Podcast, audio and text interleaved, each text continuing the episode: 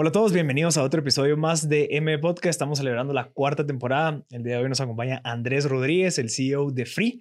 Eh, se pueden meter a su página soyfree.com. Ahí pueden encontrar y aprender más de la plataforma. Lo vamos a hablar hoy. Además, Andrés es el fundador y, bueno, CEO de Nahual Ventures, una pues firma para, para invertir en startups. Se han invertido en cuatro. También lo vamos a platicar. Andrés, Bienvenido al fin. Hola Marcel, ¿cómo vas? hablar de fintech, hablar de la vida, hablar de negocios. Súper. Tu experiencia como abogado, estuviste en Nueva York, has en recuperación. En recuperación. Mira, ahorita creo que se viene algo interesante y es que, pues, bueno, soy Free, está, eh, Free está, está, creciendo bastante, los usuarios, ya cada vez estás agarrando más bancos que se están uniendo a la, iniciativa, que creería yo que es uno de los primeros limitantes para una plataforma como lo, lo que estás trabajando con Free. Para aquellos que no conocen Free, ¿qué es? Súper, pues eh, Free es, la, es una billetera digital, la billetera digital de Guatemala. Hoy por hoy el usuario puede descargar el app, afilia su cuenta bancaria y le pueden ver dinero a cualquier persona sin, sin necesidad de que número de cuenta o vos de qué cuenta sos, qué banco, tiempo de compensación. Simplemente mando al usuario arroba Marcelo, cuál fue. Cuál, o número de teléfono. Fue a tu usuario o número de teléfono, ya sea de mis contactos normal y no tengo que estar dando mantenimiento de cuentas. Y realmente lo que hace es eliminar la fricción de la interacción social del dinero, digamos. Claro. Eh, también puedes solicitar dinero, que por hoy no hay otro mecanismo más que decirle a alguien, pagame, vamos, y aquí va mi cuenta, y por el almuerzo de ayer no te voy a mandar mi cuenta. Entonces, permite eso y puedes dividir la cuenta. Entonces, digamos que fuimos al puerto, nosotros dos y otras dos personas, y la cuenta salió mil. De una vez yo pagué, yo puedo enviar de una vez el requerimiento de cobro automatizado de, en partes iguales de la cuenta o, si es diferente, diferenciado. Y eso es lo que soy. Pronto vienen más cosas que asumo que me vas a preguntar, pero, pero realmente en principio eso es feliz. ¿Cómo, ¿Cómo comienza? Lo que yo te he entendido es de que creo que nunca se había hecho una alianza interbancaria como la que se ha logrado. Lo que he entendido, entiendo que existe el ACH, que era, pues, no sé, creo que 48 horas después por los temas, no sé, la verdad es que no, no entiendo, pero viene esta plataforma que lo que yo entiendo visualmente es de que están los bancos y que vos abriste otra cancha de juego en donde se comunica más fácil, pero igual se necesita el banco. Sí, mira, eh, básicamente nosotros estamos pegados al sistema de cada banco afiliado. hoy por hoy estamos en vivo con Banco Industrial, Ban Rural y GIT, que son los tres bancos más grandes del país. Juntos cumplen como el 73% del mercado. Y este mes, lo más seguros, y tal vez a principios de junio, pero vemos que en el próximo mes salimos en vivo con Promérica, con Interbanco con Micope. Ok. Entonces nosotros realmente estamos pegados a los sistemas de ellos. Entonces el usuario vincula su cuenta Free. Free nunca tiene acceso a las cuentas per se, sino que simplemente es una autorización para iniciar transacciones desde Free. Y nosotros le enviamos al banco usuario Marcel con un token que nosotros no sabemos el número de cuenta atrás, quiere enviar 100 y el banco nos responde sí o no. Si la respuesta es sí, se van los 100. La respuesta es no, es porque ya sea que no hay fondos, que te des tu cuenta embargada, lo que fuera.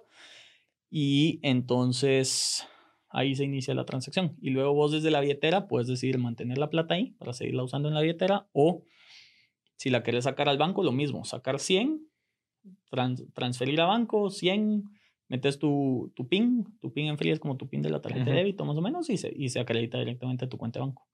Entonces somos una especie de puente entre bancos. Claro. Asumí como si fuéramos los plomeros del sector financiero. Ok. Que los que Suena poco sexy, pero es los que conectan. Entonces, y conforme se van agregando más bancos, crece o, irá creciendo la plataforma y, es una plataforma abierta a todos los bancos. Y eh, otros medios que vienen como tarjeta de crédito, ese tipo de cosas. Y eh, digamos, Free lo que viene a como que, no, bueno, tal vez sí sustituir es el, cambio efectivo. O sea, es en vez de yo sacarte mis 15 pesos, mejor te lo mando porque al final no hay banco de por medio. O sea, igual que el cash, yo lo saco de un cajero, lo tengo en mi billetera, podría decir que lo tengo en mi billetera electrónica y rapidito te puedo pagar. Sí, te, digamos que por un lado Cash, porque tiene todas las virtudes, Free tiene todas las virtudes y los beneficios del efectivo, sin algunas de las malas cosas. Las malas cosas siendo, te pueden asaltar, lo puedes perder, eh, es incómodo llevar suficiente dinero. Bueno, está chuco en época de pandemia, sí, válido, pero hasta, hasta, cuántos billetes o monedas puedes llevar cómodamente. Claro. Y si quieres pagar en efectivo, pero el, efectivo por algo sigue existiendo, siendo el medio de pago más antiguo que existe. Tal vez antes era cacao o era monedas de oro o plata, lo que fuera.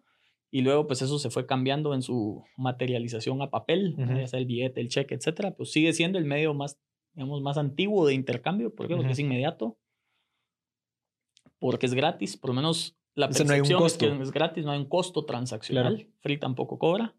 Es inmediato, lo aceptan todos. O sea, en el espacio donde, digamos, hoy por hoy, por país, digamos, en todo Guatemala te aceptan un quetzal como un quetzal. El billete verde es un quetzal. Ujú. El azul son 20, etcétera. Y todos entendemos eso como un modelo de intercambio. Y, y esos son beneficios. Las, Claro. Digamos, lo malo puede ser que de eso se ha lavado dinero, de eso se pueden dar cosas de contrabando, el tema de cuánto puedes llevar, que si lo perdes, que si te asaltan, que si se te rompe, perdes el Claro. físicamente se te rompe, perdes el valor, que si le pones una carita alegre un día, ya tal vez no te O lo tu hija. aceptan, que está doblado, todo ese tipo de cosas, ¿no? pero tiene virtudes. Entonces, Free cumple con esas virtudes sin tener lo malo del efectivo. No Ujú. tengo un máximo que, o sea, que puedo llevar conmigo, porque en la billetera, pues, realmente para efectos de la billetera free, te da lo mismo tener un centavo a tener 15 Sí. mil quetzales. ¿no? Em, pero también compite con temas como el ACH, Ajá. que es lo puede que te tener quería un nivel de fricción que, como te decía, si fuimos a almorzar y me des 75 pesos porque no te pasó la tarjeta en, en el restaurante, que es típico, es un caso típico Claro. uso de free, ¿cómo funcionaría hoy la dinámica? La próxima vez que nos vemos, vos Marcel me des 75 pesos, vos te lo pago la próxima. La siguiente vez a mí me va a dar pena cobrarte. Ok. ¿Cómo quedaríamos como amigos si yo te mando a Cuentas vos? claras. Aquí va mi cuenta de banco, a vos, eh, Banco Industrial, número tal, monetaria, Andrés Rodríguez, y vos tenés que irte a agregar mi cuenta de banco, Que te Ya no soy tu amigo. token. el token, y ahí se queda la cuenta, porque las Claro. cuentas se quedan. Y lo mismo puede, ese es un caso, ¿eh? no, no te voy a cobrar así, encima tuyo, no. No me puedes pagar con tarjeta de crédito. Eh, entonces, entre amigos y en temas sociales, efectivo. Claro. Entonces, toda esa parte pequeña del efectivo lo cumple, pero igual te vendí mi computadora, me la puedes pagar por free. Ajá. Es más seguro, etcétera, etcétera. Y eh, le pagas a un plomero, por ejemplo. Sí, no quieres tener la cuenta del El banco del efectivo, ¿Cuánto efectivo tenés realmente? Pues esto, ¿verdad? O toque el cajero, eso implica otro problema. Entonces, no querés tener la cuenta del plomero ahí siempre. Cabal. El, el usuario es arroba el plomero y boom. Se fue una vez y él mismo te puede cobrar. Claro. Entonces cumple con ambas. ¿no? Sí, sí tiene lo del efectivo y también tiene un tema del ACH. Sí. Eh, siempre es inmediato, un tema de free. Siempre es gratis y siempre va a ser gratis para los usuarios individuales. Cuando hablemos del modelo de negocio te, te lo puedo explicar más a detalle, pero la idea es que si vos sos una persona individual, siempre va a ser gratis. free.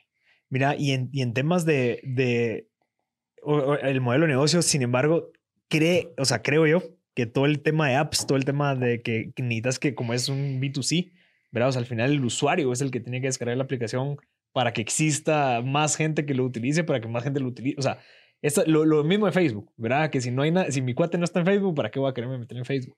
¿Cómo estás resolviendo el tema de la viralidad? ¿Cómo estás volviendo el tema para que, que cuando yo llegue el con el plomero, el brother ya sepa y ya tenga free, yo también tenga free para que exista? Te voy a interrumpir antes. Free no es B2C. Ok.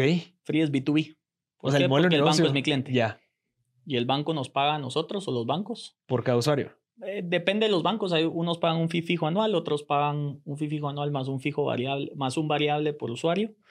Y eso es lo que hace gratis el modelo. Entonces, Ya. realmente mi cliente es el banco, porque yo le doy un servicio al banco y el banco pre- un- le licencio mi tecnología realmente y el banco ofrece esa tecnología dentro de su, sus servicios de banca en línea. O sea, vos puedes usar Free solo si tenés banca en línea Claro. en alguno de los bancos afiliados. Entonces, parte del servicio que el banco te da, nosotros le licenciamos la tecnología.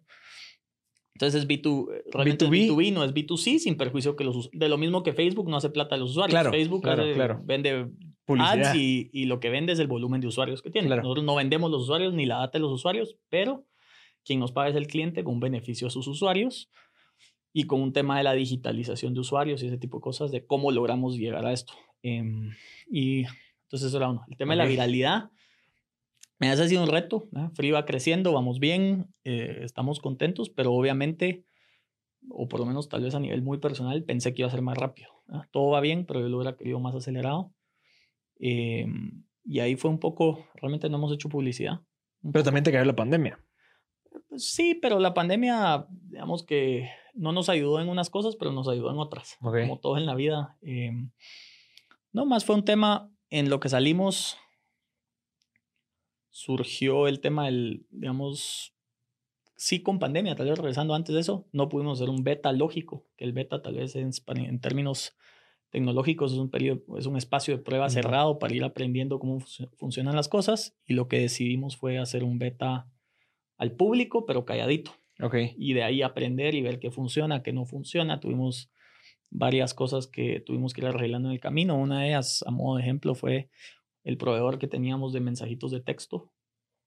Eh, tenía una tasa que no llegaban como del 6-7%. Eso quiere decir que el 6-7% de la gente que entraba no recibía el No recibía y, le pegan al producto. Claro. Le pegan a Free, ¿no? ¿Qué es eso? ¿Qué me sirve? El call center, lo que sea.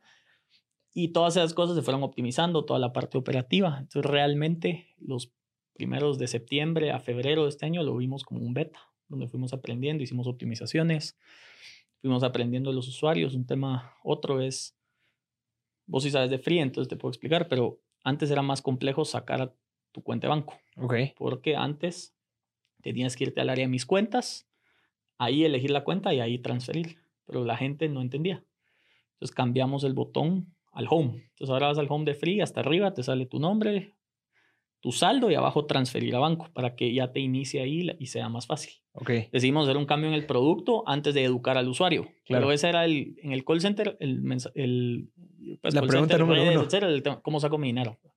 Claro. Ah, decidimos cambiarlo que educar. Lo mismo, como es billetera digital, la gente decía, ¿cómo cargo mi billetera? Y realmente en Free no la tenías que cargar porque yo puedo iniciar una transacción desde mi cuenta de banco. Entonces te quiero enviar 100 a vos, desde mi cuenta de banco se inicia a través de Free. No tienes que llevarlo no free. Que llevarlo a Free. Pero igual era el número 2. Claro. Entonces agregamos un feature de cargar billetera. Que sí tiene un valor porque si te quieres transferir a vos mismo entre tus cuentas, la forma más fácil de hacerlo era cargando la billetera. Claro. El hack antes era, le envío a Marcel 100, la cancelo, queda en mi billetera y luego la saco a la otra. Pero ya si lo cargo no tengo que usar ese hack. E, ese tipo de cosas fuimos optimizando, temas operativos, el tema de nivel de servicio al cliente, tiempos de respuesta, eso es súper importante, a diferencia digamos, de una empresa establecida, un banco, eh, donde ya saben quién sos y o te perdonan o les cae mal o están o esperan que sean las cosas como son, entonces no culpan, nosotros tenemos que ser los mejores en eso, entonces fuimos haciendo cambios de ese proceso, optimizando. Entonces realmente fue un, nosotros lo vimos como un beta los primeros seis meses, em, aprendiendo, creciendo, realmente con un crecimiento semanal, así que eso nos tiene muy contentos, pero ahora ya toca el momento de acelerar. Y eso que no hay publicidad. Casi nada. O sea, es boca muy en boca, poquito al principio hicimos una travesura que fue salir en las redes de todos los bancos okay, sí. a la vez en el mismo momento. Hubo gente que pensaba que se estaban uniendo los bancos. Fue súper simpático. una anécdota es que el gerente general de uno de, de, los tres bancos me envió, lancemos ya. La gente cree que nos estamos en pánico o algo por el estilo. No, no, tranquilo.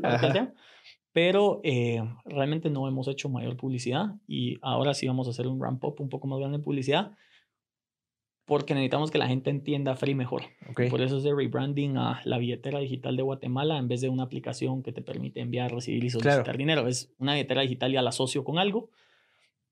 Y eh, de Guatemala nos atrevemos a decirlo porque A, hechos en Guatemala. B, tenemos ya los tres bancos más grandes, vienen otros y viene también... Y después se vienen todos. Está abierto a otros bancos, pronto vienen tarjetas de crédito, eh, vienen nuevas cosas que se podrán hacer, nuevas funcionalidades, nuevos modelos de negocio. Entonces realmente eh, nos animamos a, a decir que somos la billetera digital de Guate. Y eh, como tu billetera tenés varias cosas. pues llevas tu licencia, tu DPI, tu tarjeta de crédito, tu efectivo. Lo mismo vamos a ir haciendo. Solo es de ir agregando productos al, al servicio. Vos, vos con tu experiencia, eh, pues tus análisis, las, las, startups con las que has invertido, parte de tu, de tu conocimiento en leyes, es en temas de startups y ecosistemas. ¿Qué hiciste vos bien que ha causado que Free esté al, al, alza? Porque alguien que comience un startup o alguien que comience algo así tan ambicioso, a veces, pues, no sé, eh, comete muchos errores, pero ¿qué crees que hiciste vos bien que ves que ahorita pues Free está creciendo, los bancos abrieron las puertas, ya vas a eh, empezar a hacer más bulla porque obviamente estás probando, entendiendo. O sea, vas bien. ¿Qué crees que es? O sea, Mira, el primer factor es suerte. Yo creo que todo éxito tiene suerte. Eh, ideas hay miles y lo importante es ejecución. Vos te pones en una posición para que te acompañe la suerte haciendo las cosas bien, pero así como eligieron Free, pudieron haber elegido hacerlo ellos. Claro. Realmente. Em, pero tal vez dos cosas, te diría. La primera, un equipo fundador y un equipo tecnológico muy bueno. Si sos una empresa de tecnología, necesitas un equipo de tecnología y un Claro. socio que sepa tecnología, etcétera. Tenemos un equipo top. Y haber cubierto nuestras bases con todo lo que eso implica. Eh, tanto en ciberseguridad como en que no falle el producto, su disponibilidad, elección del qué tecnología hacerlo, cómo lo construís, hacia dónde vas. Teníamos un equipo y un producto robusto. Y el otro específico, el ámbito financiero, tal vez es como, no sé si viste el speech de Steve Jobs, un famoso que tiene de, Connecting the Sí. Dots. Un Looking poco eso. Yo ajá. estudié leyes, no me gustaba. Estudié leyes porque me gustó una película cuando tenía unos 12, 13 años, que era esta de A Time to Kill. Ok. Eh, no sé si la viste. ¿De Al Pacino no? No, sale Samuel Jackson, Matthew McConaughey, no sé, No, no la he visto. que es un tema del Ku Klux Klan. Ok, no, no. Violan a una niña eh, afroamericana y entonces un abogado decide, y el papá mata, el papá de ella mata a los violadores cuando se da cuenta que la justicia no iba a dar Ya. justicia, entrando al juzgado. Y es, la película es de un abogado que defiende al papá. Ok. Mí me pareció genial. ¿no? Qué lindo esto. Entras a la práctica y ser abogado es otra cosa. ¿no? Ok. No, no es sexy. ¿verdad? Suits, todo eso le hacen la vida No, miserable no, a mucha no, gente. sea, tiene su valor, y mucha gente lo hace bien y, y depende, pero realmente en el día a día no es eso. Entonces terminé de estudiar leyes, trabajé eh, en consortium legal en Guatemala varios años, luego fui a sacar mi maestría en leyes. ¿Por qué? Otra Todavía vez. la fecha, no Ah. estoy seguro. Saqué el bar de Nueva York, regresé y ahí me empecé, estando en la maestría, me empecé a dedicar al tema de, de leyes para temas de startups, porque obviamente una empresa tradicional tiene un requerimiento legal distinto, hasta Claro. en su naturaleza es distinto. Una empresa tradicional legacy que va a durar en los años, que le quieres dejar a tus hijos, que pasa generación en generación, a un startup que la intención es crecer rápido, vender, o, o sea, Sí. salvo que cambie el plan, muchas veces el plan es dentro de 10 años ya no quiero tener la Claro. empresa, o que sea pública, que alguien la maneja y lo que fuera. Pero eso implica otra cosa. Si vos sabes que desde el día uno vas a necesitar socios y capital dentro de poco tiempo, estructuras de una forma. ¿no? ¿Sí me Ok. Sí, sí, sí. Entonces, esa parte O sea, esa parte el- te llamó la atención. no, esa parte me fue llevando, pero conocí esa parte cómo Ah, hacerlo. ok. Y eso fue lo que me fue llevando a la tecnología. Y a nivel legal, entender toda la parte regulatoria. Más allá de que no me haya dedicado a temas bancarios y demás, poder leer las leyes, entender que funciona. Al final existen normas en el país que hay que cumplir. que, eh, podemos discutir cuáles son buenas, cuáles son malas. Pero igual hay que discusión cumplirla. pero hay que cumplirlas, discutir cómo se, mane- cómo se mejora, cómo se maneja, pero eh, pues existen las leyes eh, financieras, bancarias y demás que hace bastante difícil poder lanzar productos como free. Ok. ¿Y eso ya lo conocías vos previamente? Eh, lo fui conociendo en el camino, Ajá. o sea, sabía que iba a haber un challenge en el proceso y, y realmente fue entender no solo qué se podía hacer y qué no, ¿no? porque hay cosas que no podemos hacer, y por el otro lado, con qué tenemos que cumplir para hacerlo de acuerdo a ley. Y Ujú. eso, al final, es lo que hace que Free pueda existir versus muchas otras que, Que se topan con que eso se ya cuando topar con eso. todo desarrollado. Existen leyes Interesante. la ley de bancos, la ley de prestaciones, no es ley, realmente es el, un reglamento de la Junta Monetaria de prestación de servicios financieros móviles, hay un reglamento de administración de riesgo tecnológico, si bien no nos aplica a nosotros, que no somos entes regulados, sí le aplica a los bancos, que son nuestros socios y nuestros clientes, y por, a- a- en virtud de eso nos aplica a nosotros. Claro. Y Sí, porque luego te quieren usar, tienen que ver. O Entonces hay varias normas y, y entender esa parte pues fue clave en el proceso. sea, suerte, esa, esa experiencia.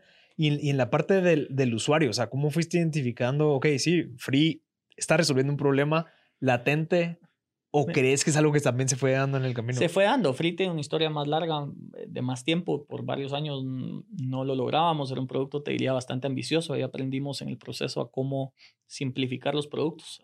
Queríamos salir con un Ferrari cuando Claro, necesitas un tú. la mayoría de la gente no sabía manejar, Claro. usando la analogía. Entonces, pues, si no sabes manejar, empecemos enseñándote en un carrito viejo que puedas chocar y no pasa nada y, y poco a poco vas mejorando hacia el nivel de expertise de manejo. Entonces era tal vez ambicioso, necesitábamos de los bancos, no podíamos salir sin los bancos o no hacía sentido salir sin los bancos.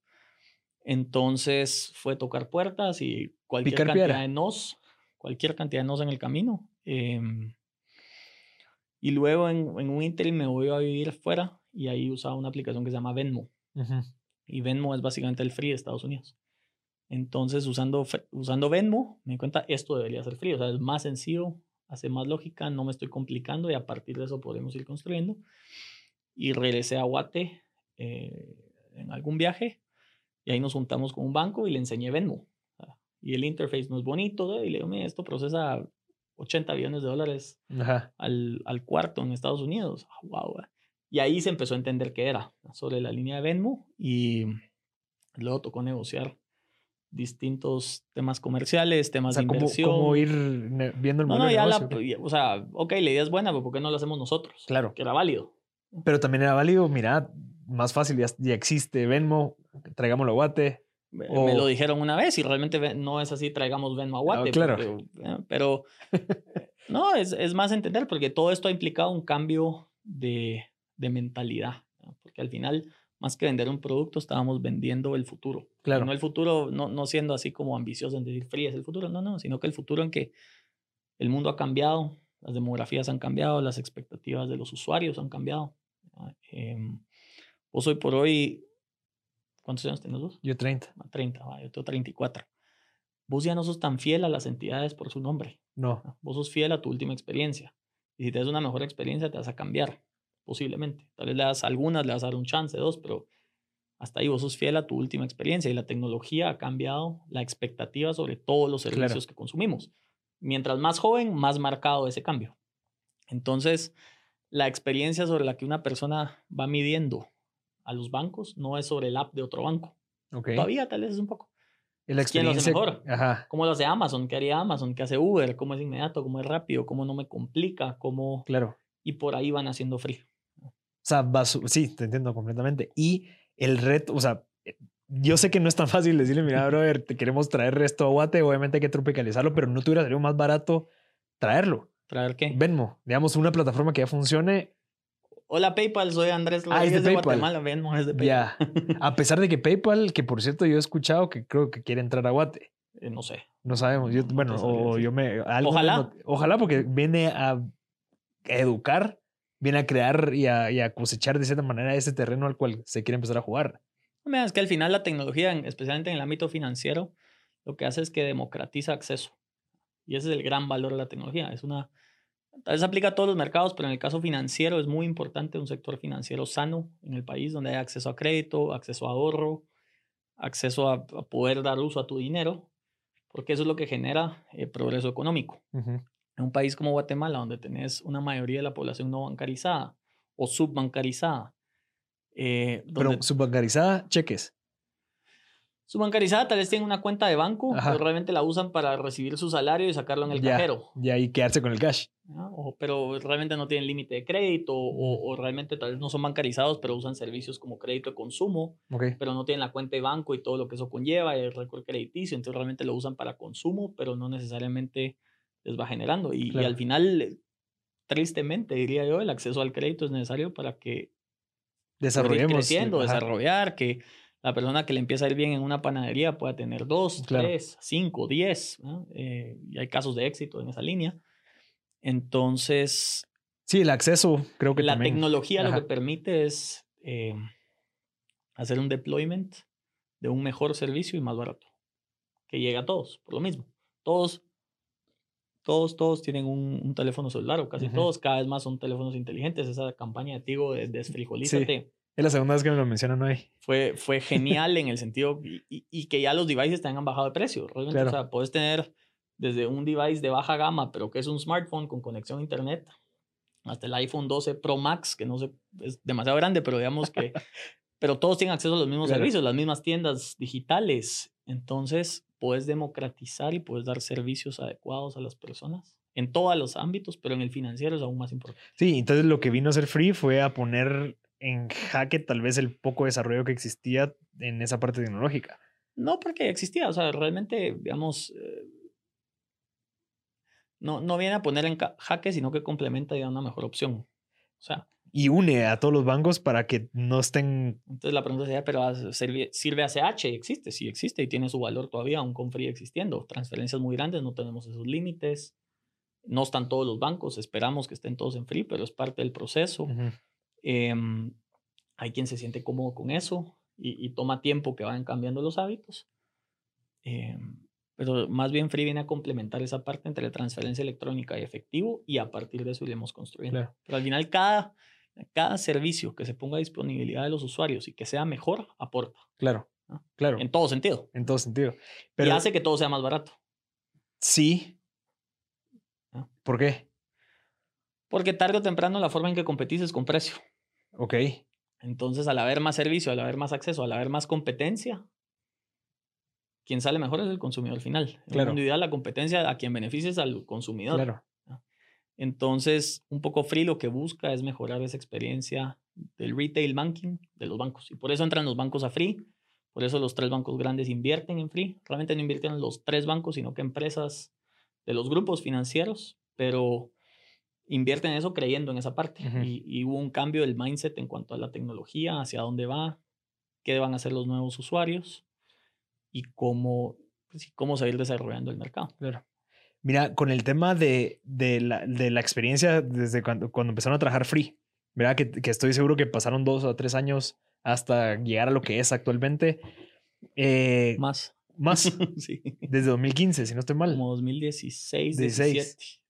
Va, desde ese momento ahorita en donde ya es un producto, ya existe un modelo de negocio establecido, ¿qué pasa? O sea, vos financiaste Free, eh, fue parte de, de, Nahual.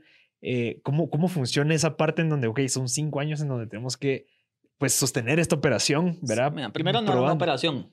Bueno, un par de... como un producto y ahí estaba y se financió el principio y luego pues no hubo gastos y hubieron mil historias en el camino, pero realmente no necesariamente era no, no era algo tan pesado como que había no que No era tan pesado, sino que más bien es bueno hasta que no se pueda. Esto es lo que hay. Un poco. Más que, ah, es una empresa. No era una empresa. Existía socialmente, pero no era una empresa. Realmente, ¿qué estaba vendiendo? Nada. Entonces, tampoco era que tenías un equipo y ese tipo de cosas. Y luego, cuando retomamos Free, que entra otro socio que se llama Juan Carlos Ruiz, em, y decimos rehacer el producto a esto, un poco a lo que es Free hoy, que es más basado en Venmo Ahí sí pues rehicimos el producto de cero, pero eso ya fue en 2019. Ok. Entonces, mira, si, si te soy honesto y yo en el 2016 hubiera podido saber qué iba a ser free, a mediados de 2019 no le hubiera metido un centavo. Ok. o sea, no tres años no veíamos futuro. Y siempre era el hoy nos vi bien, hoy nos vi mal. Y yo me la gozaba, pero a la vez era, bueno, ¿qué pasa? ¿Qué hacemos? Ajá. Y lo lógico tal vez hubiera sido matarla. Entonces creímos mucho en la idea, fuimos teniendo tal vez varios falsos positivos de que, bueno, ahora sí.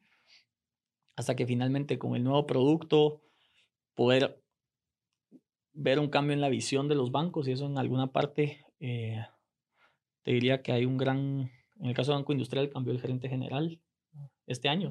No, el año pasado, el 2020, ¿ah? También en GIT hubo un cambio de gerente general hace no tanto y GIT le ha metido mucha tecnología. En rural no necesariamente conozco eso, pero el gerente general desde que le presentamos Free le hizo sentido y, yo te diría que ese cambio en la visión de liderazgo de los bancos, a entender que la tecnología ya no es necesariamente una parte del servicio, sino que debe ser un core del servicio. Y el término de competition.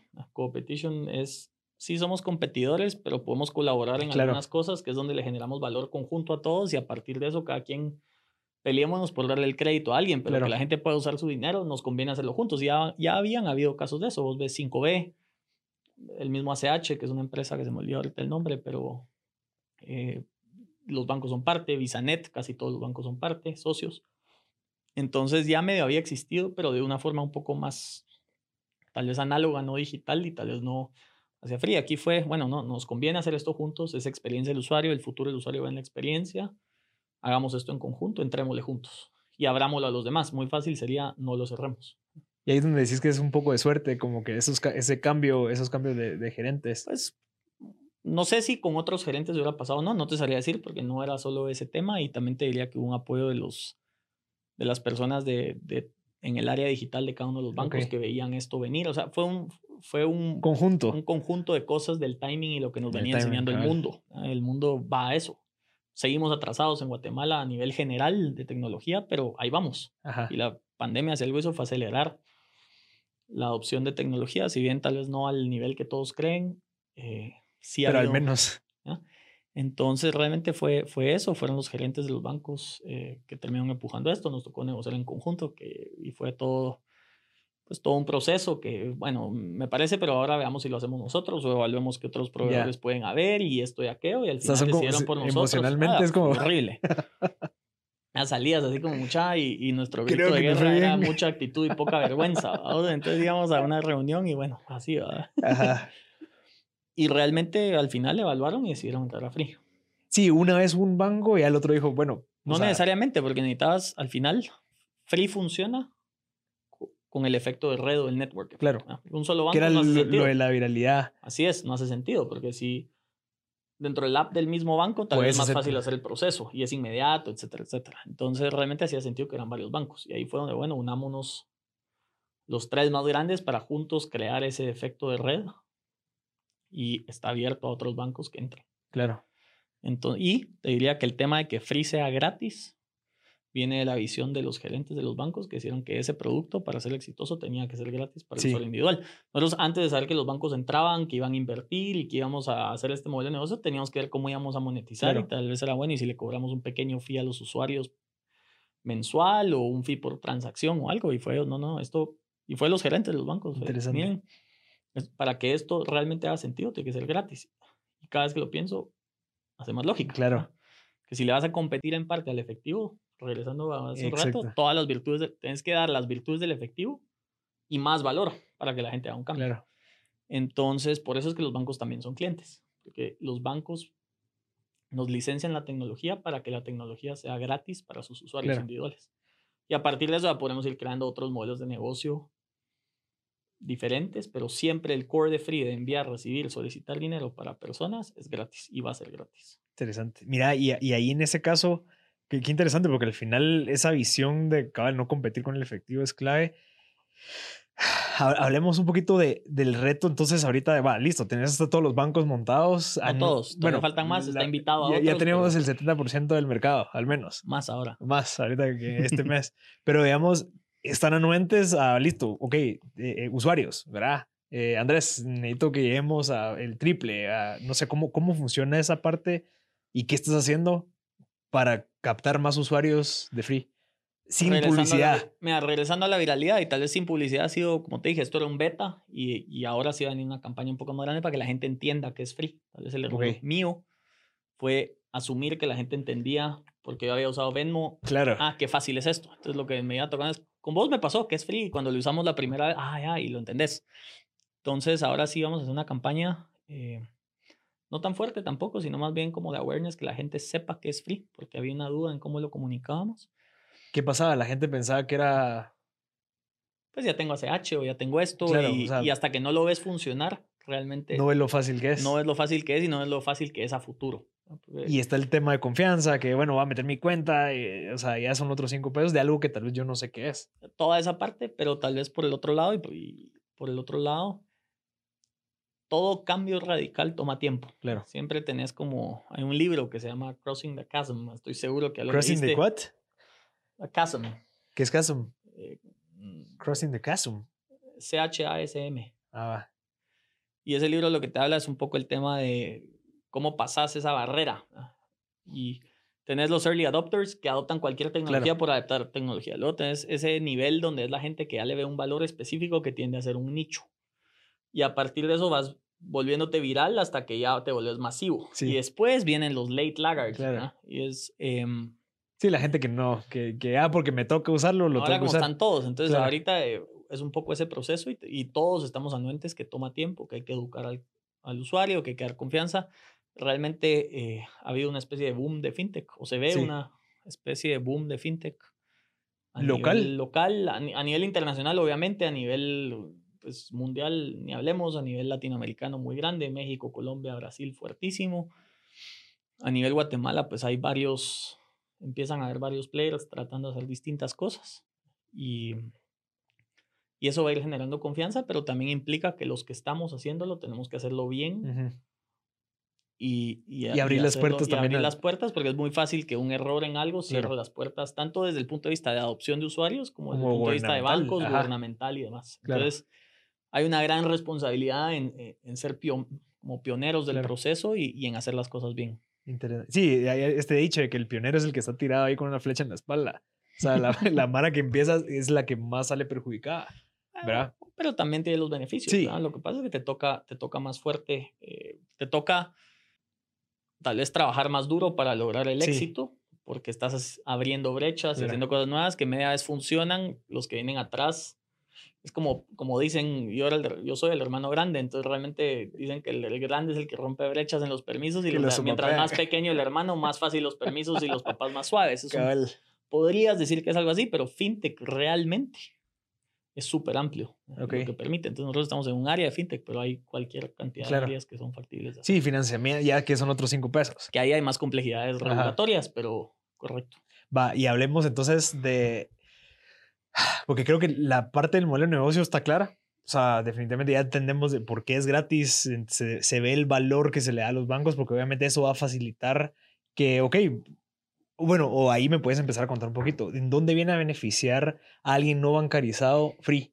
¿O cómo, cómo crees que los bancos pueden utilizar Free para empezar a educar a la gente a bancarizarse?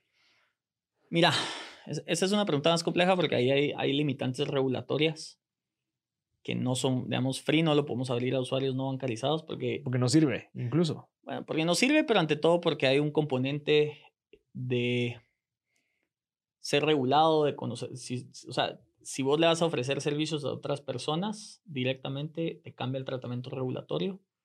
Em, y entonces Free está cerrado solo a gente bancarizada. ¿Cómo vemos que Free puede ser el motor? Mientras más se ve Free, con más bancos o más cosas, y mira, y acepta Free todo, va a generar tal vez un incentivo. Ah, pues tal vez sí, ¿verdad? Y tal vez el, el mayor bancarizador, te diría no va a ser necesariamente Free, sino que es el hecho de que ya se está permitiendo abrir cuentas digitales Ok, desde el app. desde el app de los distintos bancos. Ujú. Eh, hay unos que lo tienen, otros que pronto lo tendrán y tarde o temprano todos lo tendrán. Pero si vos te metes, por ejemplo, al app de Super Amigo de Ban Rural, en cinco minutos abrís tu cuenta de banco. Ok. Eh, Solo con que tengas tu EPI y tal vez tu recibe de luz. BIT puedes abrirlo digital. Entiendo que con BI también, casi Ok. seguro. Em, y entonces, si ya puedes abrir una cuenta de banco bastante rápido, ya el tiempo, el ir a la agencia, el tener una agencia cercana, el proceso mental de El hacerlo. miedo, vamos. el- pues, o sea, el miedo al no saber que. Correcto, ya no es una barrera. Claro. Entonces, realmente lo, lo que se necesita es poner los servicios en un acceso fácil a los usuarios y a la gente y que, se, que vean el valor. Free puede ayudar en eso. Abrir su cuenta digital, pero Free te da acceso a todo el sector financiero sin necesariamente entender. Vas a poder hacer tus pagos, todo ese tipo de cosas. Eso se viene. Se viene. Ay, Quemado. Mira, y, y con. Ahorita me surgió una duda. ¿Vos crees que en algún momento vas a llegar a tener tantos usuarios que vos podrías volverte en un, financia, un financista o como que uno, una opción por el acceso y la facilidad que vos tenés? Sí, en que ya lo tenemos, ya podríamos serlo, pero no es nuestro core. ¿ah? Ese es Y competirías directamente con tus clientes. Pero más allá que competir con ellos, realmente ellos lo hacen mejor que nosotros. Claro. ¿verdad? Entonces, es un tema de dónde nos enfocamos. Nosotros como Free, internamente, eh, decimos que nosotros somos, simplificamos el dinero a través de la tecnología. ¿Y eso por qué lo, por qué lo decimos así? Nos hace tener claros qué somos, pero ante todo qué no somos. Siempre vamos a ser empresa de tecnología, no queremos ser algo más. De financiera. Eh, y realmente lo que queremos es, de nuevo, simplificar el dinero en todas sus, sus formas a través de tecnología. Entonces, más que decir nosotros vamos a financiar, el futuro de Free está en, te, te hablé de plomeros hace un poco, ¿por qué no abrimos nosotros nuestros APIs para que otra gente que está construyendo pueda consumirlos y generar valor sobre, sobre el layer que ya hicimos nosotros, Claro. que es la parte más compleja, te diría que es la conexión directa a los bancos. Claro. Llegas vos con un nuevo fintech hoy y decís, "Mire, Banco Industrial, Banco GIT, Ban Rural, Promérica, Interbanco, BAC, ba- ábrame sus sistemas. No va a ser tan fácil. No sé si me explico. Menos ya está hecho, o sea, regulatorio. Nosotros ya lo hicimos con esto, claro. entonces yo creo que el futuro de Free va más en cómo nosotros nos volvemos los enablers de toda esta nueva eh, economía de fintech a través de lo que ya hicimos. Y eso lo tenías planeado en 2016. 2016 no, No. 2018, 19 sí mandé una propuesta, eh, me batearon, pero realmente el valor real va a estar en cómo podemos generar Claro. todo eso. Algunas seremos nosotros mismos y de nuevo abrir los APIs a otros, a otros productos. Y eso es lo bueno de estos modelos de negocio en donde tenés un, o sea, o sea, estás proveyendo de un, de algo útil para mucho, o sea, la masa.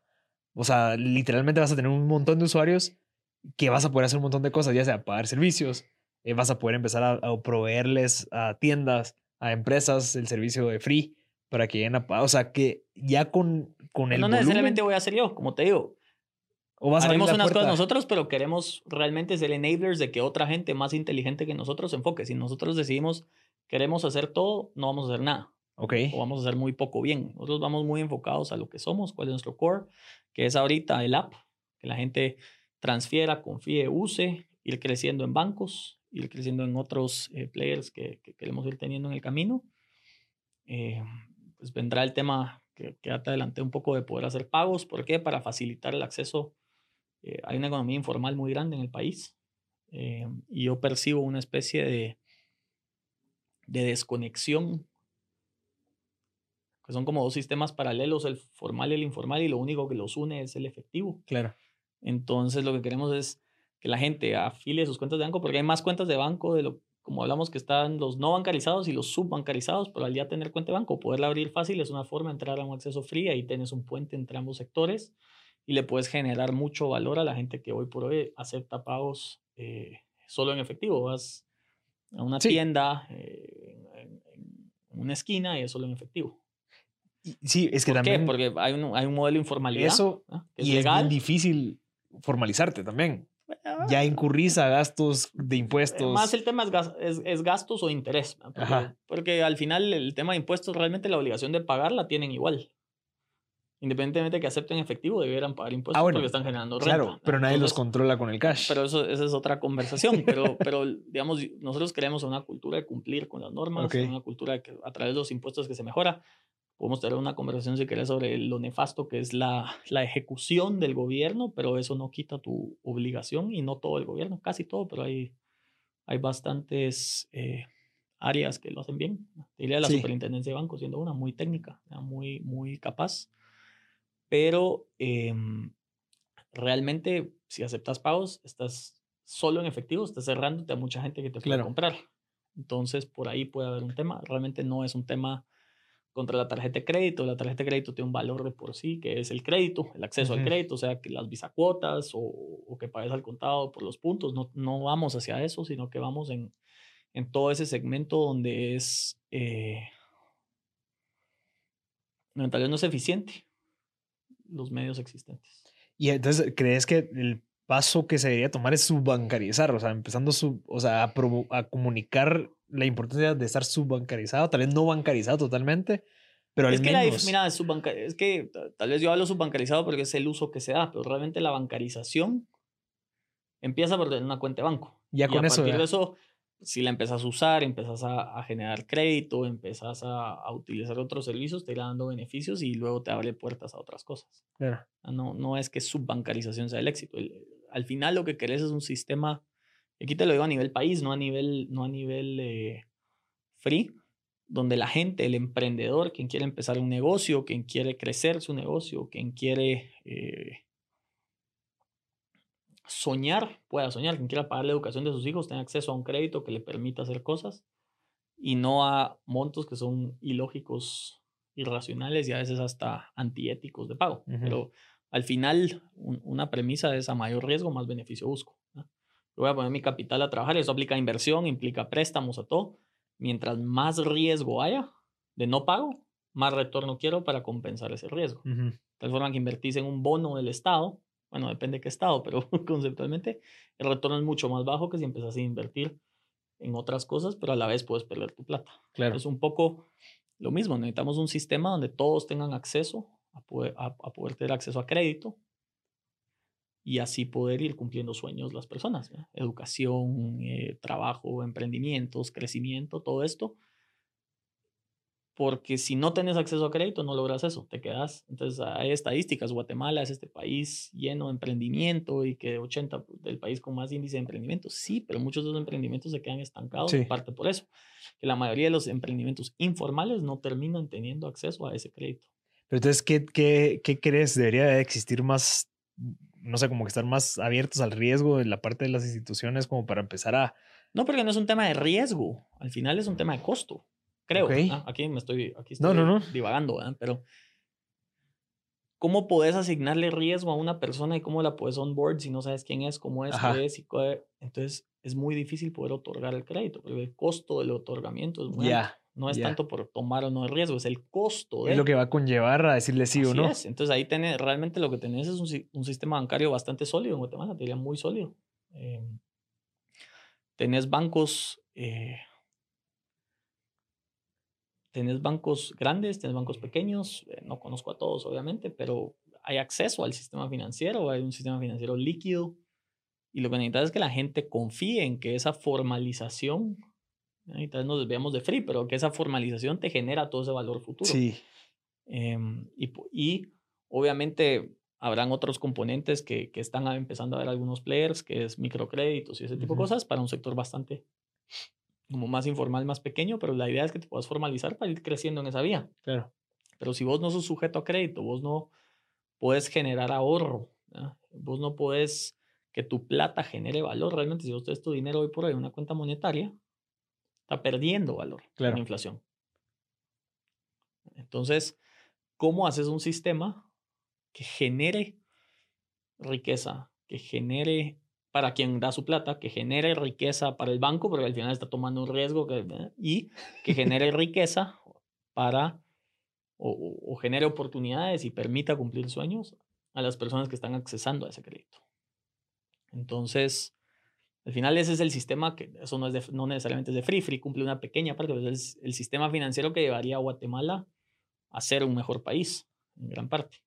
¿Y crees que también parte de eso, o sea, siguiendo hablando de ese tema, es el tema de educación, de saber de que eso existe y que existen herramientas que me pueden ayudar a mí a hacer todo eso porque nunca me lo han dicho y tal vez culturalmente no es Hay un tema que es educación, sí, válido, pero realmente el acceso existe en varios lados. Ban Rural, por ejemplo, está en todos lados eh, del país.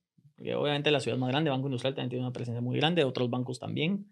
Eh, tener las cooperativas, realmente existe acceso. Es, hay un proceso del costo del, del, tema, hay un proceso sí educativo, hay un proceso cultural y hay un proceso que el servicio sea eficiente. Ahí es donde la eficiente para todos los lados, costo eficiente en tiempo, en velocidad, que es lo que la tecnología permite. Realmente una premisa, me lo, alguna vez lo oí y me pareció genial, es la tecnología nunca ha sido tan mala ni tan cara como es hoy.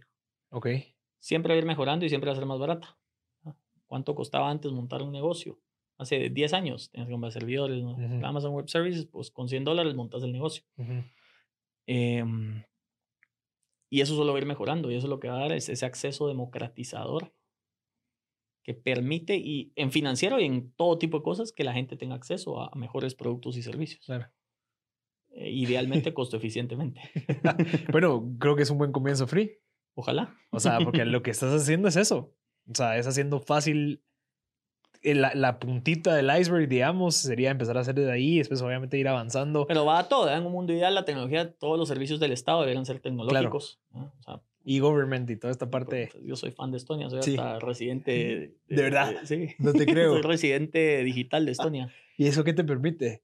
Ya puedes sacar. Te mandan una tarjetita que parece el DPI, un, un como USB que conectas, unos códigos de acceso y me das, te valían como pasas para que te acepten, pasas un proceso de la policía de Estonia y okay. mi correo Policei, no sé qué, no sabía ni qué onda.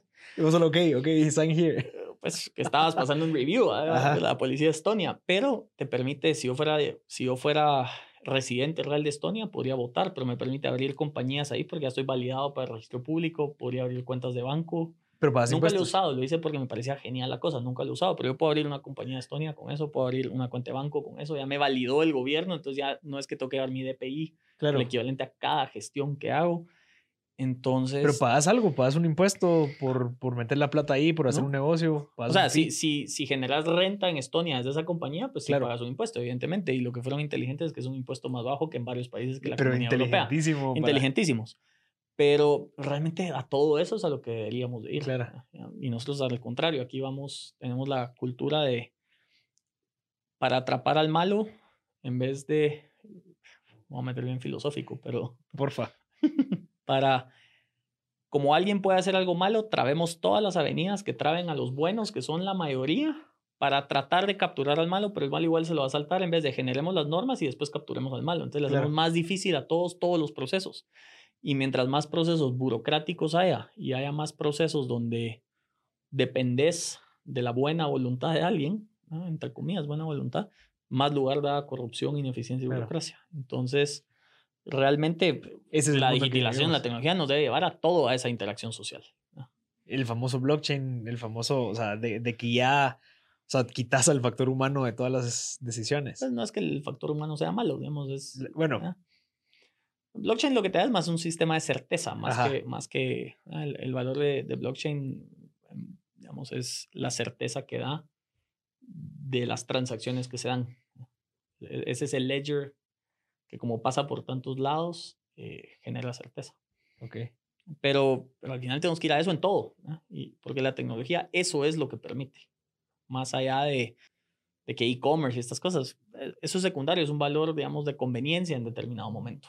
El, el verdadero valor está en cómo cambiamos para bien nuestros grandes retos como sociedad, como cultura, como país para mejorar. ¿Qué nos permitiría la tecnología, por ejemplo, en la educación? Que los mejores maestros den clases a todos los niños. Claro. Y que todo el mejor conocimiento, hoy por hoy, Coursera, YouTube, hay tanto contenido gratis, lo puedes usar, todos tienen acceso, ya no es, ya no es excusa, no tengo acceso. Ahora, ¿cómo mejoramos el sistema educativo sobre esa base tecnológica? Em, la salud, la telesalud cada vez va mejor, eh, falta mucho, pero ¿cómo puedes generar acceso que sea costo eficiente? Que esa es la clave para que todos tengan acceso. y, y, regreso al tema de la, del poder democratizador de la tecnología, porque eso es lo que logras. Tu costo de deployment de servicio es sustancialmente más bajo que cualquier costo que implique temas no usar tecnología. Por, naturaleza, yo estoy operando desde un lugar en la nube como, eh, versus tener que tener, no sé, una clínica en cada lado, un colegio en cada lado, una agencia en cada lado. La tecnología lo que te permite es ser más costo eficiente. Sin perjuicio que yo sí creo en el poder humano y en la parte humana, pero digamos que sí como país debemos ir hacia eso. Y cuando ves gobierno, aquí en el gobierno de Guatemala no tenemos un CTO del gobierno, no tenemos un asesor de tecnología, no, nada. vamos para atrás. No hay ahorita. No. No sabía. No hay. o sea, el gobierno como tal no está visualizando esto como parte. O sea, han habido mejoras, por supuesto. Ahora las SAT, bancas SAT hace unos años, mejor que ir. O sea, por supuesto. pues para los van mejoras, pero son mejoras incrementales. O sea, estamos queriendo en el mismo, mantener el mismo sistema cuando podemos realmente cambiar si nos atrevemos a pensar un poco diferente. Si en vez de trabar a los buenos, contarle agarrar a algunos malos de que no hagan, mejor dejemos que los. O sea, simplifiquemos el proceso para todos y eso da acceso. ¿Por qué? El sector informal es complicado, sí. Abrir una sociedad es cara porque hay un costo de registro, porque hay un costo de también artificial de notarios que requerís que una sociedad haga un notario. Eso es de, no sé, 1965, es el Código Civil, el Código de Comercio del 73, eh, la Ley de Bancos del 2002. ¿Cuál otra es así como importante? No sé, pero... pero de, Código Penal del 73 por supuesto, varias de estas han sufrido cambios en el camino, pero no cambios de fondo. Estás hablando de 50 años. Claro. Todas esas leyes, son las principales que rigen lo que vivimos.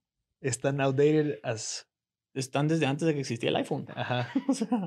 y entonces, ¿cómo, ¿cómo manejas una economía para que realmente funcione para cómo va el mundo y que permita que la gente actúe?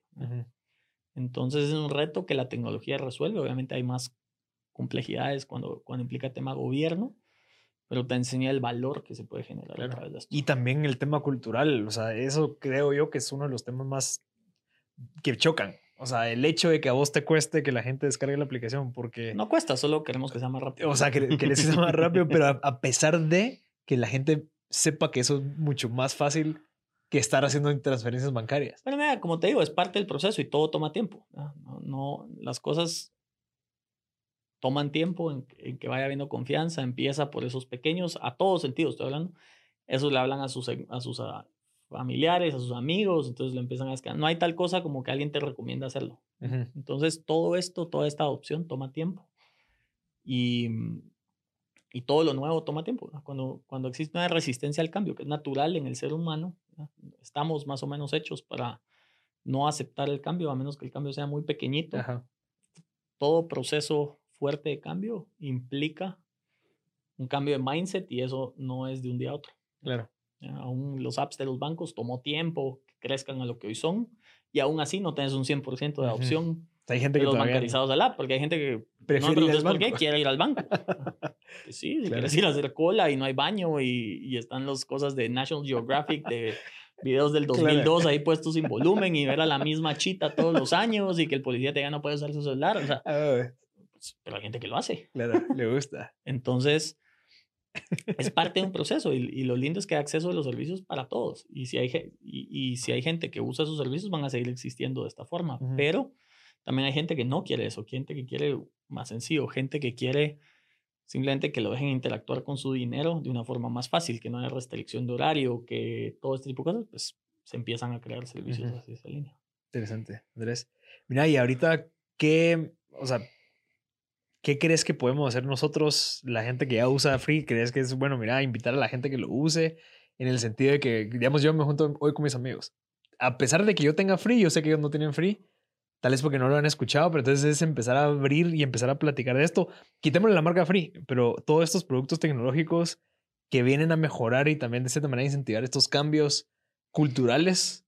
Mira, al bueno. final, al final vienen a cambiar, pero la clave es que tengan adopción para que funcionen, porque han habido mil ideas buenas que por A, B, C o D en el mundo, históricas y, y aquí que no funcionan. Entonces, Free va creciendo y va bien, y, y lo que toca ahora es dar ese siguiente paso a adopción masiva y si te gusta lo suficiente, recomendalo. Si no te gusta lo yo no te tengo que decir recomendalo. Ojalá te guste lo suficiente para que lo recomendes, para que sea más fácil. Porque el producto es quien tiene que hablar por free. Ujú. Entonces, si te gusta lo suficiente, sí, recomendalo. Si, si no lo has probado, probalo. Vas a ver que es más fácil. Si,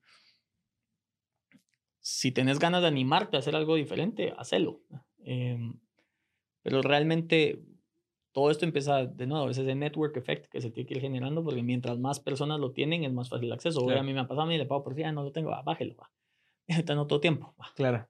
Tenés que conectar tu cuenta y ahorita. Entonces, pero media vez ya yo les hablé de free, pero vieron free por aquí, pero vos les hablas, ah, bueno, tal vez sí entiendo el valor. Entonces, hay un tiempo en todo esto Claro. eh, que hay que ir tomando. Como te digo, nosotros lanzamos, no te lo he dicho, pero nosotros lanzamos en septiembre del año pasado, o sea, no llevamos ni un año, vamos a un crecimiento semanal, o sea, estamos contentos con los resultados, a pesar de. a pesar de, pero creemos que ya llegó el momento de poder exponenciar esto. Ok. O sea, ya pasó la, la parte beta. Ya que era pasó lo la que querías pasar y beta ahorita ya ahora digamos que el lanzamiento oficial de Free viene ahora pues, con estos, estas nuevas instituciones financieras. Interesante. Brother, buenísimo. Eh, ¿Algún otro libro que nos querás recomendar a pesar de Crossing Chasm?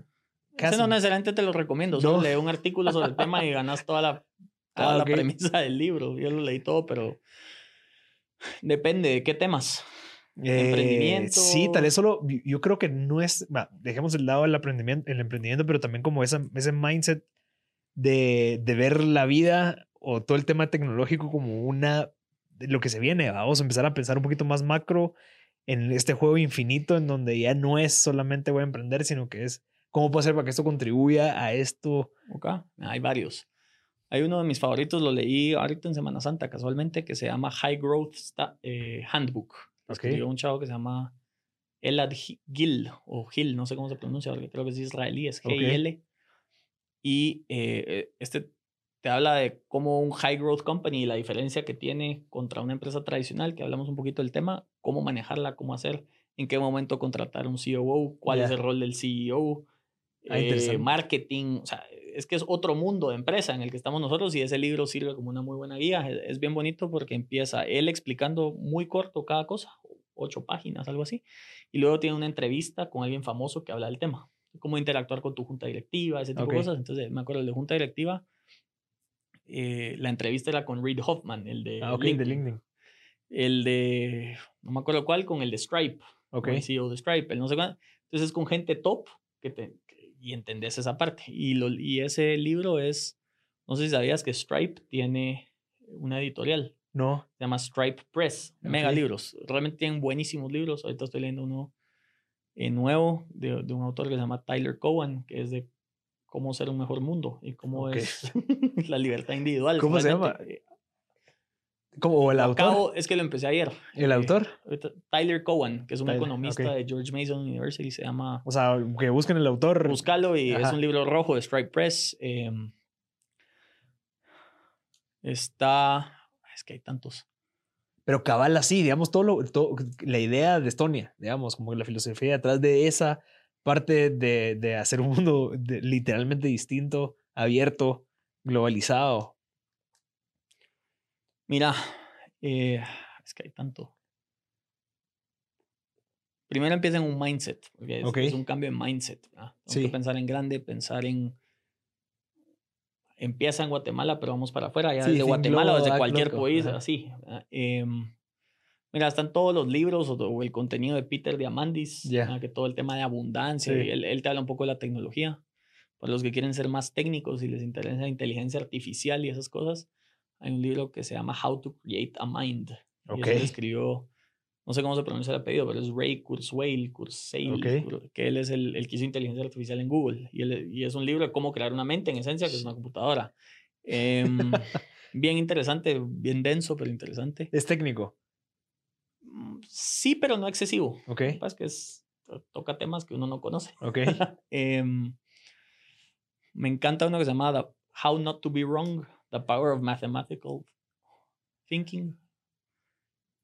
Si estás en, en startups, hay uno que se llama The Hard Things About Sí, Hard Things, que es, es es un clásico, pero es espectacular, que te habla de toda la parte difícil, que no todo es sexy. De ¿verdad? Ben Horowitz. de Ben Ajá. Horowitz. A mí me encanta el blog, hablando de Ben Horowitz, el blog de Anderson Horowitz, que es a16z.com. Sí. Tienen un blog muy bueno, especialmente en, en el área de fintech. Tienen de mucho, pero el de fintech me encanta. Y hay un artículo ahí. También hay un video de, de, de esa conferencia que se llama Every Company Will Be a Fintech. Ok. Es esta chava que se llama Angela Strange ahí. No es un libro, es un artículo Pero- muy bueno. Y está el video. Eh, hay un libro, no me encanta la filosofía atrás, pero me encantó el título, lo leí, no compartí todo, pero me gusta lo que quiere hacer, que es How to Fix the Future. Ok. Em, pero ¿Y cómo lo quiere arreglar? Ah, tiene mil cosas, pero digamos que no es mi fil- Full no, no, no, es full tech, ¿No? pero no es mi filosofía real de vida, pero digamos, me encanta el título y por ende lo digo porque a eso tenemos que pensar. Ok. Em, hay uno, el actual gobernador de California, de nuevo, no es mi filosofía, pero él fue antes el alcalde de San Francisco. Y él habla, no me acuerdo cómo se llama el libro, lo leí hace varios años, de cómo el gobierno debe ser más tecnológico. Ok. Y algunas medidas O sea, dicen, "No, es que buscar el fondo". al- actual alcalde. Pero de más que leer, no sé, yo creo que es buscar blogs, buscar, hay un, hay un podcast de este Scott Galloway, no sé si lo conoces. Scott Galloway es un profesor, creo que es de marketing, pero puedo estar completamente equivocado de Ok. qué clases da, de NYU, y, y tiene un podcast que se llama Prof G, Prof- de profesor, y tiene uno de The Algebra of Success, The Algebra of Happiness. Life After the Pandemic, tiene, tiene un montón de cosas bien interesantes. no- no- ¿Cuál otro puede ser así terminando? O sea, sí consumís bastantes recursos así de, De libros, ¿cierto? de Sí. esos inputs que te hacen ver la perspectiva global. Es que mira, cerrado en tu mente no vas a, No, no, pues. vas a cambiar y cerrado en tu espacio y en tu Claro. zona de Y en confort, tu pues, país tampoco, menos, o sea. pues. Entonces, la lectura es lo mejor que hay. Ajá. Eh, ahora, últimamente, me siento muy orgulloso que ya aprendí a no terminar libros. Entonces, antes, si lo empezaba, lo tenía que terminar y no necesariamente me gustaban. Ok. Entonces, ahora ya los estoy, ya los estoy dejando. O sea, decís, no, Hay no un libro gustó. buenísimo que se llama. eh, ¿Cómo se llama? Se me olvidó. No me acuerdo el título, es algo at the bottom of the pyramid. Y es como incluir en una economía incluyente a la base de la pirámide. Se llama. Ok. Es que, eh, Wealth, al- algo así. Es, es un hindú de Harvard. Eh, no tomo mi celular porque no me dejaste tenerlo aquí, si no te lo hubiera googleado, pero. The Fortune at the bottom of the pyramid The Fortune. y cómo habla de que la base de la pirámide realmente es un, un segmento de mercado con apetito Claro. de, de consumir. Y obviamente el hecho que tal vez el poder financiero no está ahí no quiere decir que no vayan a consumir, no quieran Ujú. consumir, no quieran, como todos, no quieran consumir. Es una mejora de sus servicios y, y, y tiene unos temas bien interesantes de cómo incluir y cómo tener una economía más incluyente, considerando a la base de la pirámide como un espectro y un actor económico importante y no un actor económico secundario. Me parece súper interesante. De ahí, Hay un libro, tal vez no recomiendo leerlo porque es como de este tamaño. Ok. Pero eh, se llama The Moral Consequences of Economic Growth. Ok. Y los. Y. No me acuerdo quién lo escribió, lo leí hace años. Ese. No me acuerdo.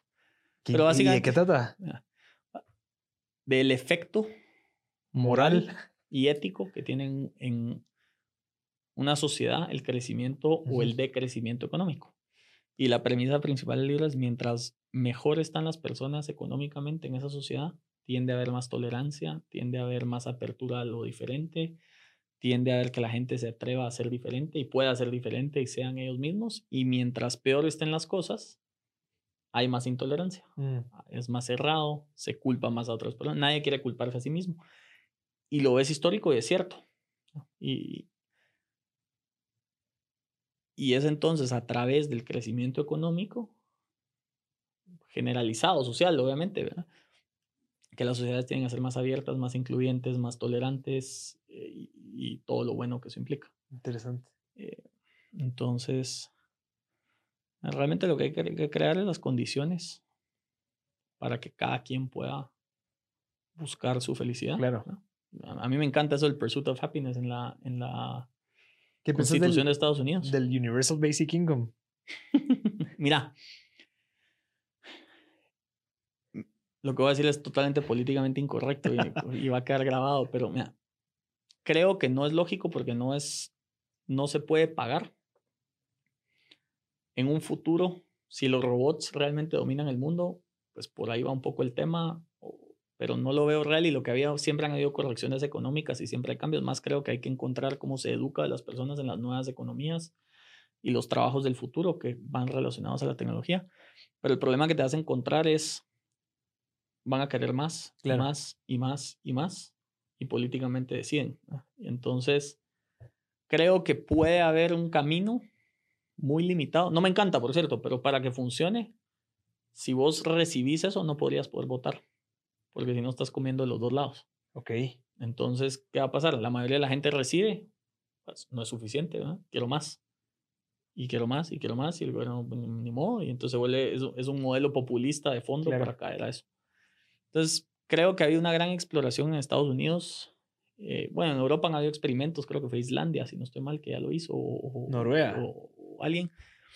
No ha funcionado, que yo sepa, y creo que por este displacement de trabajos en tecnología se está evaluando cada vez más y está corriendo este Andrew Young, creo que es el que lo quiere y lee otras cosas de él y es, no, pues va a fallar en muchas cosas.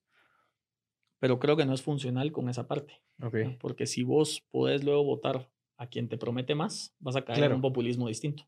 Interesante. Y entonces al final no hace sentido que te estén regalando plata de otros, porque alguien, te, Claro, alguien tiene que hacer la que plata y alguien la tiene que generar, deja de quién es, la tiene que Ajá. generar para que a los que sí generan le generen más impuestos para pagarle a este que está votando que quiere más, que no solo ya lo tenés mantenido. Y no hace nada. O sea, debería hacer algo. Ah. Entonces se vuelve bien peligroso a una gran escala, sin perjuicio que yo sí creo en una red eh, como de última instancia eh, que debe existir y creo que como sociedad, como país y como gobierno es imperativo que mejoremos el acceso, no a la igualdad en cuanto a la igualdad francesa, llamémosle filosófica, sino que, que haya acceso a todos, que todos, que todo niño, para mí un- el, el país ideal es un país donde todo niño pueda soñar. Aquí no pasa eso, no todos Ujú. tienen sueños. Y tenga los insumos para poder hacer su sueño realidad. Y así Claro. puede o no, habrá suerte, habrá su ejecución, Pero habrá su drive, jugando- habrá todo, pero que tengan la posibilidad de soñar y que sus sueños sí puedan ser reales. Hoy por hoy, un niño en áreas rurales subdesarrolladas de Guatemala, por más sueños que tenga de ser astronauta, Sí. el chance es tan minúsculo que realmente no es un sueño real. Yo quisiera que el país se vuelva un país donde el niño tenga la posibilidad, todo niño tenga la posibilidad, o niña, de soñar y que es, y, y los insumos para que ese sueño se pueda volver. Claro, educación, transporte, seguridad, salud. Pero sin que necesariamente el gobierno lo vaya. Aquí vamos Claro. a entrar a otro tema filosófico, pero que, o si se dé no de la forma tradicional para que se beneficien algunas personas Ujú. efe- que- a costa de todos los demás, sino que ahí están todos los medios de educación para que todos sean educados con la tecnología, con todo esto que hablábamos. Pero que, que exista eso, porque esa es la igualdad que requería para que todo funcione, no la igualdad de resultado final. Ah, el, el proceso siempre es más importante que el resultado final. Hay un, ah, ese, eso, también recomiendo leer. ¿Cuál? Hay un arquitecto que se llama Bruce Mau. Ok. Y él tiene, él creó un manifiesto personal hace años. Se llama An Incomplete Manifesto for Growth. Te va a encantar, a mí me encanta. Y uno de sus temas hablando de esto es Process is more important than outcome. Okay. Tú no puedes ver el resultado final porque hay mil cosas que lo afectan. Lo que importa es el proceso que se establece para que se vayan dando los resultados. Claro. Entonces, eh, tiene varios. Eh, habla de experimentar un montón de cosas. Es súper interesante el, el, eh, ese documento. Es cortísimo. Los que no quieren leer son como 30 líneas. Pues, pues número uno. Número claro. Pero otro es love your experiments like you, like you, ¿qué? Like you love an ugly child. E, es, buenísimo. Pero habla de una ¿Pero son artículos también o es ah, libros? No, es un, míralo ahí, googlealo ahorita, son PDF de dos hojas, tres hojas, no, no sé. ¿Y dónde conseguiste estos dos? Ese me lo recomendó Emilio Méndez. Ok. Eh, todos los otros libros, Amazon y su algoritmo de de recomendaciones. algoritmo de recomendaciones y me meto a ver, ah, me interesa, no me interesa y quién lo ha recomendado. Eh, y de nuevo esto de Stripe Press me ha encantado. Ah, los sí, títulos. Lo, de pronto que, la, que se enfoca en temas así.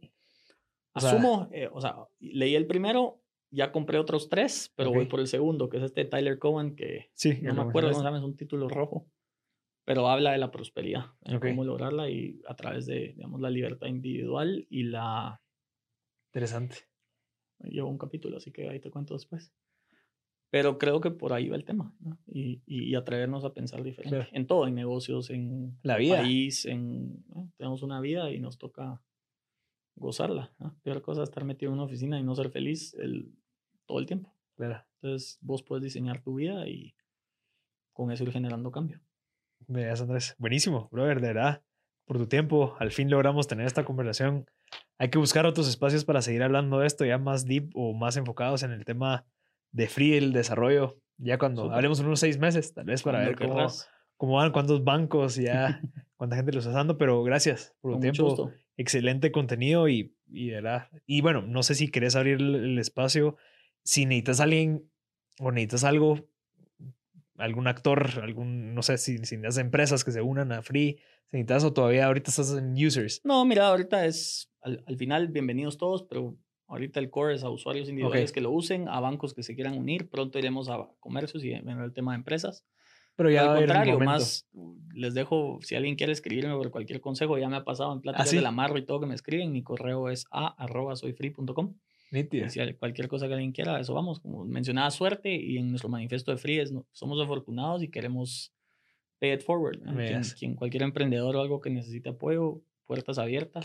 Y, y en lo que podamos ayudar, ayudamos. En lo que no podemos, pues daremos consejos. Y en, ah, pero ahí estamos para apoyar a todos. Nada, nada, Andrés. Buenísimo. Gracias a toda la gente que se quedó escuchando y viendo al final. Espero que hayan apuntado ahí los, los libros, que fueron como 12. Pero gracias, Andrés, por tu tiempo. Un gusto, Marcel. Y gracias a todos por conectarse y ver este episodio más. Si saben de alguien que le pueda servir, clave, clave que lo puedan compartir. Yo soy Marcel Barascut y este fue otro episodio de M Podcast. Something is cooking. Barbecue Media.